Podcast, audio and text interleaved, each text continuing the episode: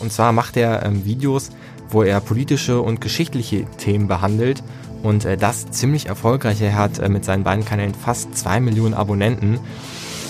Ich hätte am liebsten eine Zeitmaschine, äh, mit der ich dann ständig reisen kann, so einmal am Tag, so abends, anstatt sich eine Serie oder einen Film anzugucken, einfach mal für eine Stunde in eine andere Zeit reisen, das wäre perfekt. Medienwerkstatt Bonn. Podcast. Heute mit Erika Altenburg. Hallo. Wenn man irgendwann auf 2020 zurückblicken wird, dann wird man bestimmt den einen oder anderen geschichtlich wichtigen Moment finden. Aber nicht nur dieses Jahr war außergewöhnlich. In unserer Geschichte finden sich immer wieder solche Momente. Drei davon werden jetzt in der neuen Terra X-Reihe, ein Moment in der Geschichte von Moderator Mirko Drotschmann, präsentiert. Mein Kollege Mark Linton hat schon in diese neue Reihe reingeschaut und mit dem Moderator gesprochen. Hallo Mark. Hallo Erika. Ja, Mark, es geht um historisch relevante Momente. Ich meine, ich habe auch schon oft Terra X gesehen. Ist immer spannend, aber historisch relevante Momente ist jetzt was Besonderes. Woran erkennt man die denn? Ja, das habe ich mich auch gefragt, warum man diese Momente erkennt und habe die Frage mal direkt zum Moderator Mirko Drotschmann weitergegeben. Frage, denn äh, während dieses Moments äh, ist es den Menschen, die daran beteiligt sind, äh, in der Regel nicht so ganz klar. Das es liegt, glaube ich, in der Natur der Dinge. Erst rückblickend äh, wird dann die ganze Dimension solcher Momente deutlich. Und da könnte man fast behaupten, dass erst die Leute, die die Geschichte dann aufschreiben, diese Momente als solche klar machen. Ähm, auch in der jüngeren Geschichte gibt es ja immer wieder Fälle, in denen man dann rückblickend sagen kann, also das war jetzt ein Wendepunkt, das war ein wichtiger historischer Augenblick. Ob es jetzt zum Beispiel der Moment ist, in dem Angela Merkel gesagt hat, wir schließen die Grenzen nicht im Jahr 2015, mhm.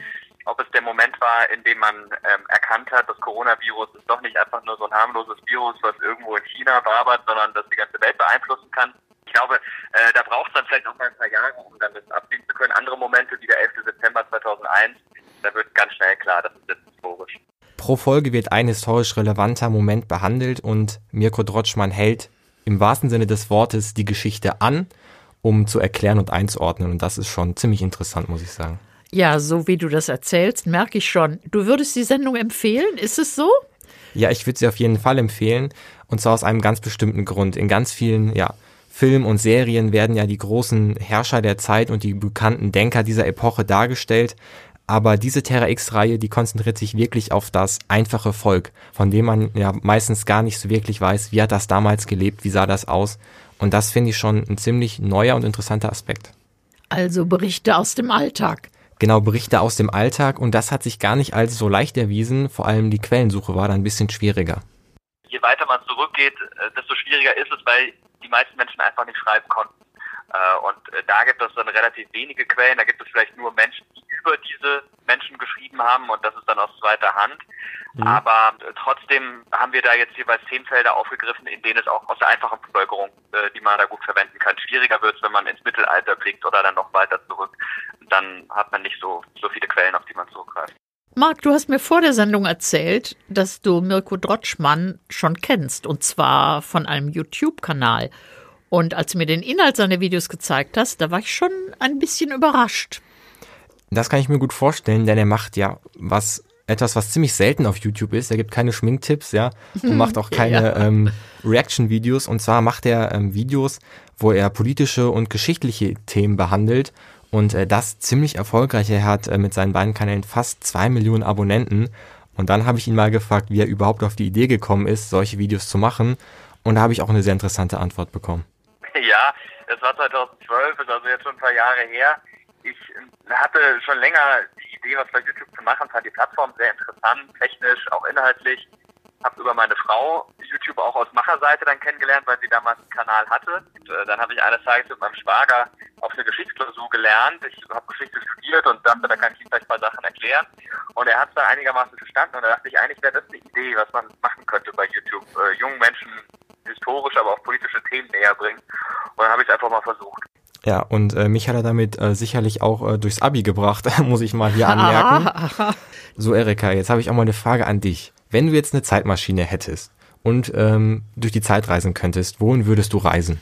Ich glaube, ich nehme die Belle Epoque. Also die Zeitwende um 1900 oder auch, um das zu betrachten und äh, genauer zu verstehen, die industrielle Revolution im 18. Jahrhundert. Also jedenfalls würde es mich sehr interessieren, den Alltag von Menschen zu sehen und zu erleben. Ja, das ist auf jeden Fall sehr interessant. Und äh, ich stimme dir dazu, es gibt, glaube ich, echt viele Punkte, wo man hinreisen könnte. Bei mir wäre es vielleicht das alte Rom, weil ich es einfach bemerkenswert finde, wie fortschrittlich die damals waren. Und ich habe die Frage auch mal Mirko Drotschmann gestellt, der ja Geschichte studiert hat, der doch eigentlich eine Antwort darauf haben müsste.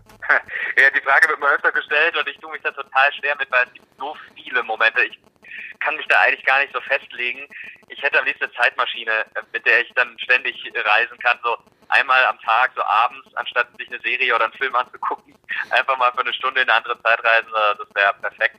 Er wird natürlich niemals funktionieren, äh, zumindest nicht solange wir leben. Wenn ich mich festlegen müsste, es variiert immer äh, von Tag zu Tag. Also momentan fände ich sehr spannend, mal äh, ins Mittelalter reisen zu können zu so einer Kaiserkrönung. Das würde ich gerne mal erleben und dann aber auch von der Kaiserkrönung wegzugehen, einfach mal in so ein mittelalterliches Dorf und zu erleben, wie die Menschen damals gelebt haben.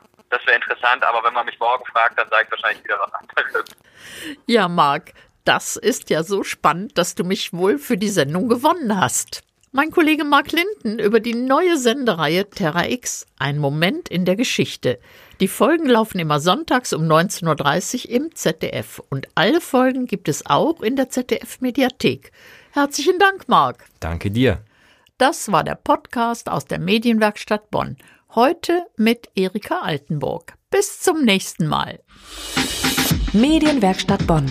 Mehr Beiträge auf medienwerkstattbonn.de.